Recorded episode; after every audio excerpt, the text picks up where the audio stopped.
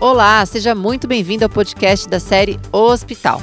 Eu sou Renata Garofano e hoje vamos falar sobre doenças respiratórias. E que vai tirar todas as nossas dúvidas a respeito deste assunto é o Dr. Fabrício Ritt Romano, médico otorrino do Hospital Moriá. Como vai, doutor? Muito obrigada por aceitar participar aqui conosco. Eu que agradeço o convite. Doutor, para a gente começar o nosso bate-papo, eu gostaria que o senhor explicasse um pouco sobre as doenças respiratórias. O nosso trato respiratório, ele compreende basicamente a parte alta, né, que seriam os nariz, o nariz, os seios da face, a garganta, a laringe, e a parte mais baixa, que seriam a traqueia, os brônquios e os pulmões.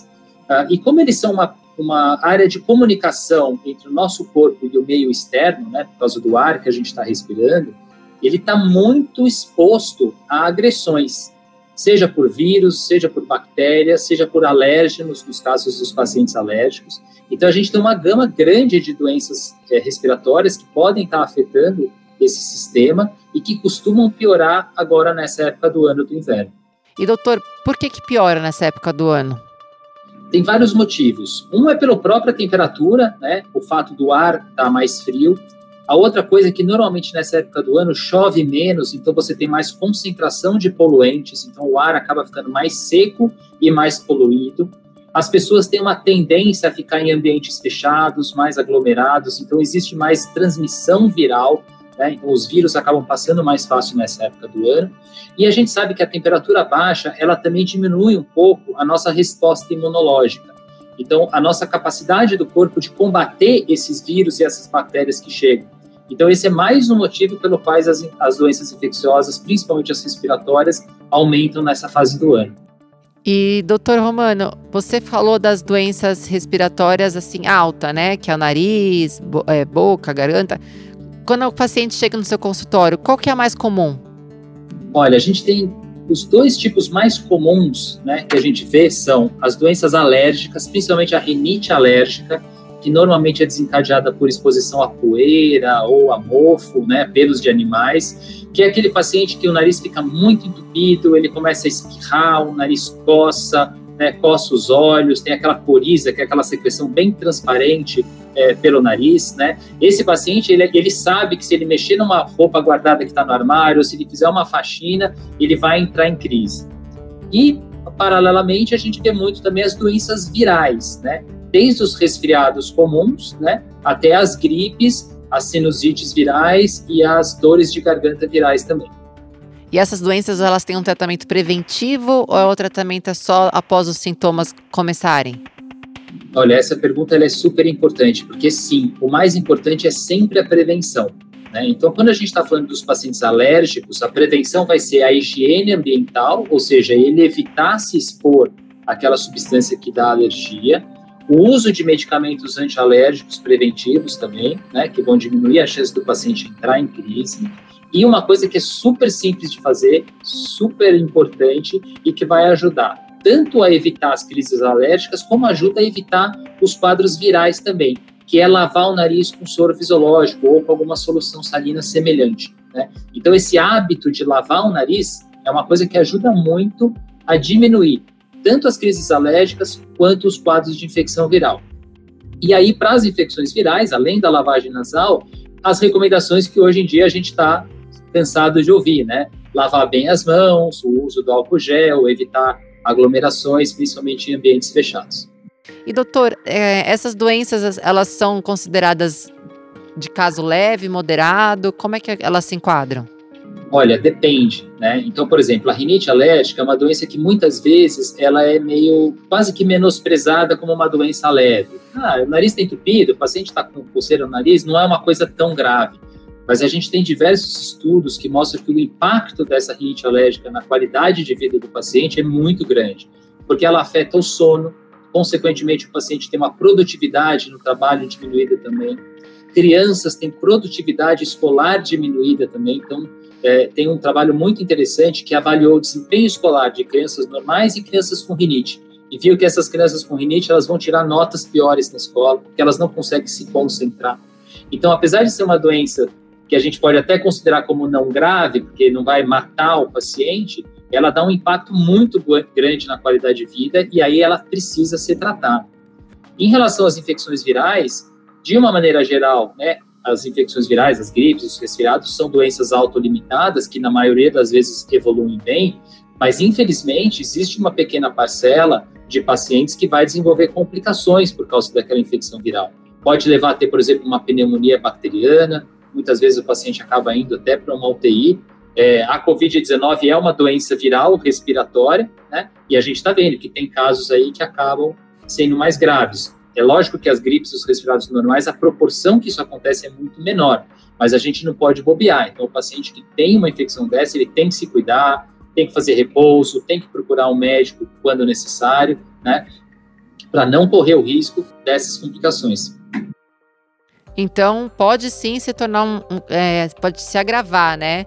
E aí, chegando um caso mais grave, qual é o tratamento mais indicado, doutor? Olha, normalmente, para esse tipo de doença respiratória, a gravidade acontece quando a gente tem uma infecção bacteriana associada. Então, por exemplo, aquele paciente que pegou uma gripe e acabou evoluindo para uma pneumonia bacteriana, por exemplo, né? É, normalmente o tratamento aí vai envolver medicação, principalmente o uso de antibióticos, né? Casos mais graves, às vezes necessita até de uma internação e eventualmente até uma intubação, mas isso é realmente já casos muito raros. Na maior parte das vezes a gente consegue controlar na fase viral. O que acontece com uma certa frequência é evoluir para o quadro bacteriano e aí vai necessitar do uso de antibióticos. E doutor Romano, quando eu era criança era muito comum, né, colegas, eu mesma, muita infecção na garganta. Hoje em dia isso ainda é muito comum, teve uma redução, como é que é? A gente vê bastante sim, são as amidalites, né, ou as, as uh, faringites bacterianas. E é gozado que elas costumam ter dois picos de incidência que um é nas crianças, quando as crianças entram na escola, então as crianças ali dos 4, 5 anos, que estão na escola e começam a interagir ali com os amiguinhos na escola, troca, troca garfo, troca copo, enfim.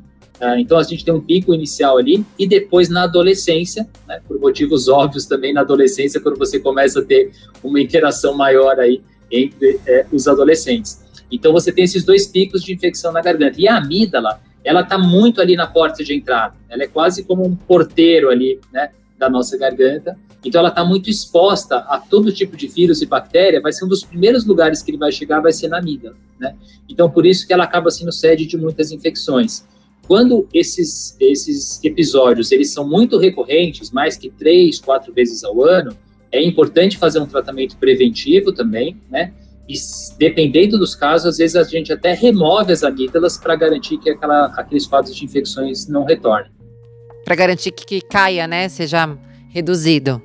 Exatamente. O paciente que tem muita infecção de amígdala, por exemplo, se não melhorou com o tratamento com remédios, aí você pode fazer a retirada das amígdalas e aí resolve é, o problema.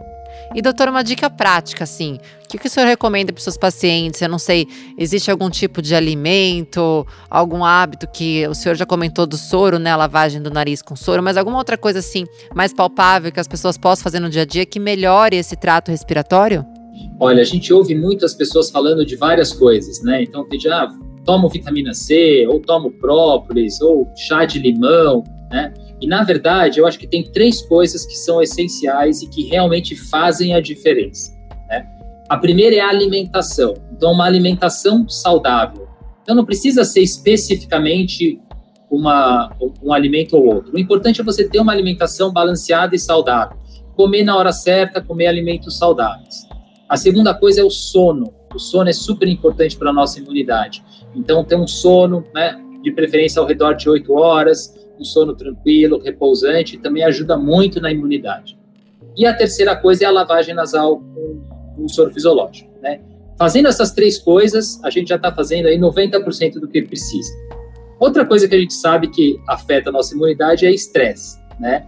Então, esse, o estresse, a correria do dia a dia, mas infelizmente isso é uma coisa que não é tão simples assim da gente recomendar para o paciente, olha, não se estresse né? Então, a gente pega bastante pesado nisso. Alimentação adequada, sono e a lavagem nasal com soro. Perfeito, ótimas dicas que espero que as pessoas estejam nos escutando, coloquem isso para o seu dia a dia. E doutor, é, acredito, né, que ao longo desse último ano, ano e meio que a gente está nessa pandemia, tenha crescido muito assim a quantidade de pacientes que te procuram, confundindo os sintomas da Covid com os sintomas de um de uma infecção? Tem acontecido muito isso? Isso acontece bastante, é, porque os sintomas são muito parecidos, na verdade. Né? A COVID ela tem uma característica que os sintomas são muito variáveis. Né? Então, apesar da maioria dos pacientes vir com dor de cabeça, febre, cansaço, às vezes pode ser uma dor de garganta, às vezes pode ser um nariz entupido. Então, é muito difícil de você garantir se é ou não é COVID simplesmente pelos sintomas. E como as outras doenças respiratórias, os sintomas são muito parecidos também, então uma rinite alérgica vai dar nariz entupido, espirro, né, catarro no nariz. Uma, um resfriado vai dar o nariz entupido, catarro, pode dar uma dorzinha de cabeça, uma febrinha baixa também. Uma gripe, a mesma coisa. Então é muito difícil diferenciar. Né? Então, o que a gente acaba fazendo para esses casos, a gente acaba sempre testando, né, para não ter o risco de ter um quadro de Covid que você não identifique. Então, a gente acaba sempre testando. Os pacientes que já têm rinite alérgica, que já sabem que são alérgicos, aquela crise muito típica de alergia, às vezes a gente pode fazer um teste terapêutico, que seria o quê? Por exemplo, usar um antialérgico, e se o paciente tiver uma melhora total dos seus sintomas, eu já meio que posso garantir que aquilo é uma crise de rinite e não uma doença infecciosa viral, por exemplo, né? Mas sim, isso acontece bastante e, e, os pacientes ficam nessa angústia, né? Às vezes não só por eles, mas principalmente pelo medo de poder contaminar alguma outra pessoa. Com certeza. E, doutor, uma curiosidade. Essas doenças respiratórias como rinite, sinusite, elas podem provocar uma dor de cabeça, acho que muitas vezes até provocam, e a pessoa que está com essa dor de cabeça, ela pode tomar um remédio para dor de cabeça ou ela tem que tomar um remédio, procurar um, né, um médico para tratar da doença respiratória, para aliviar o sintoma da dor de cabeça? Como é que é? Qual que é o correto? Olha, pode dar dor de cabeça sim. Aliás, a sinusite, principalmente a sinusite aguda, né, que é uma infecção aguda dos seios da face, ela um dos sintomas mais característicos é a dor de cabeça, principalmente na região da testa ou da maçã do rosto, né? Normalmente a sinusite aguda, ela vem, começa como um resfriado, é aquele resfriado que mal curado, entre aspas, aquele resfriado que depois de 5, 7 dias parece que ele piora. Normalmente de um lado só, com bastante dor, e a secreção, que era clarinha, fica aquela secreção mais amarelada, esverdeada. Esse é o quadro típico da sinusite aguda, que costuma vir com bastante dor. Né? Agora, um quadro de rinite alérgica pode dar dor também, mas normalmente é uma dor mais leve, mais difusa pelo rosto, mais pela congestão. O nariz fica muito entupido e você sente um pouquinho de dor também. Não tem problema nenhum usar um analgésico para esses casos, só que o importante é saber que você não está tratando a causa do problema. Então, por exemplo, se você está com uma sinusite aguda bacteriana, tomar o analgésico vai te aliviar naquele momento, mas você não está resolvendo a causa do problema que é a infecção. Então, é importante procurar um médico para fazer o tratamento adequado. A mesma coisa com a rinite alérgica. Você toma um analgésico, melhora a dor. A hora que passar o efeito, a rinite alérgica continua lá. Então, se você não tratar a causa do problema, essa dor vai persistir. Uma pergunta que acho que é muito comum, acho que todo mundo conhece alguém que não consegue respirar pelo nariz, né? Tá sempre respirando pela boca, dorme de boca aberta, até muitas vezes até come de boca aberta porque não tá respirando pelo nariz. Isso é, pode ser prejudicial? O que, que se deve fazer para melhorar? Olha, essa pergunta é muito importante porque a gente está dando muita ênfase para a respiração nasal, que é a respiração correta. Inclusive, essa semana, a gente está na segunda semana da respiração nasal, que é uma iniciativa da Academia Brasileira de Rinologia e da Associação de Otorrinolaringologia, onde a gente tenta trazer justamente é, essa consciência sobre a importância de se respirar bem pelo nariz. E por quê? O nariz, na verdade, a principal função do nariz é preparar o ar que chega no pulmão. Então, o nariz ele vai aquecer filtrar e umidificar esse ar. Então ele vai chegar no pulmão quente, limpo e úmido, que é o ideal para as trocas gasosas. Então, a partir do momento que eu não respiro pelo nariz, eu estou colocando um ar de má qualidade dentro do meu organismo, dentro do meu pulmão. Né? Então, é muito importante a respiração pelo nariz para garantir é, uma vida saudável. Além disso, é, respirar pela boca, principalmente para crianças, vai causar deformidades no rosto o céu da boca costuma subir, né? Ele fica aquele céu da boca alto, os dentes projetam para frente, o rosto fica mais alongado. Então, quer dizer, aquela pessoa vai ter problemas de oclusão dentária, vai ter problemas é, de respiração, de deglutição pelo resto da vida, por não ter respirado bem durante a infância. Né? Então, o certo é sempre respirar pelo nariz. Se você não consegue respirar pelo nariz, alguma coisa está errada, procure um otorrinolaringologista que vai fazer uma avaliação. Talvez o seu tratamento seja simples, como usar um antialérgico para rinite. Talvez a criança precise operar a adenoide ou a amígdala. Talvez precise usar algum outro medicamento. O adulto é muito comum desvio de septo também, causando essas, essas obstruções mais crônicas. Mas com certeza, a partir do momento que você corrige esse problema e a pessoa passa a respirar pelo nariz, a qualidade de vida dela melhora assim imensamente. E doutor, então é super importante os pais prestarem muita atenção na infância, né? Se a criança está respirando pela boca e, e, já procurar um médico, um especialista como o senhor otorrino para tratar. Na infância é a hora mais importante de fazer esse tratamento, porque você impede as sequelas que podem vir depois, né? É lógico que uma criança quando fica resfriada, ela vai estar com o nariz entupido e vai respirar pela boca. O que não pode é aquela coisa crônica, prolongada. Então, aquela criança que está sempre de boca aberta, aquela criança que sempre ronca, né? Aí, com certeza, precisa procurar ajuda médica. E, doutor, para finalizar, eu queria que o senhor desse algumas dicas aqui para quem está nos ouvindo.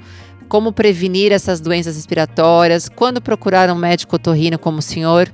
Olha, o mais importante é isso. As pessoas têm que entender que as infecções respiratórias elas são comuns, então a gente vai pegar resfriados, né? As pessoas vão ter eventualmente algumas crises de alergia, mas a partir do momento que aquilo ali está se estendendo um pouco mais do que o normal, então o resfriado que está três, quatro, cinco dias está passando no normal, uma febre maior que o normal, uma dor mais do que é, do que o esperado, ou aquela pessoa que está sempre entupida, que o nariz está sempre coçando, está sempre espirrando, aquilo está afetando o sono, está afetando a qualidade de vida dela, ela deve procurar um médico. Por quê? Porque existe tratamento para isso, o tratamento é simples, com isso você evita complicações, né? Então, não se acostume a respirar mal. Né?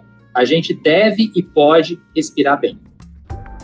Excelente, doutor. Mais uma vez, obrigada pelos esclarecimentos. Eu que agradeço, foi um grande prazer. Gostaria de agradecer a participação do Dr. Fabrício Ritt Romano, médico torrino do Hospital Moriá. E aproveito também para convidar você que está nos ouvindo para seguir as nossas redes no arroba hospital e também acessar o site r7.com hospital. Muito obrigada pela companhia e até o próximo podcast.